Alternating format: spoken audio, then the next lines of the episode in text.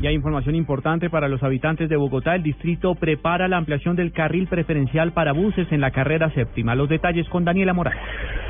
Juan Camilo, mucha atención para los conductores en Bogotá porque el carril preferencial para los buses de servicio público del Sistema Integrado de Transporte Público, duales e híbridos, se ampliará hasta la calle 145 en ambos sentidos. En este momento todavía no se ha hecho oficial pues la puesta en operación de este carril, sin embargo ya ha sido demarcado de la calle 100 hacia el norte hasta la calle 140 y desde la 140 hacia el sur hasta la calle eh, pues 100. En este momento, en esos lugares se encuentran las líneas punteadas y también las líneas continuas para que los carros puedan en algunos sectores únicamente cruzarse este carril. Hay que decir que en el momento que lo invadan recibirán una multa de 322 mil pesos. Daniela Morales, Blue Radio.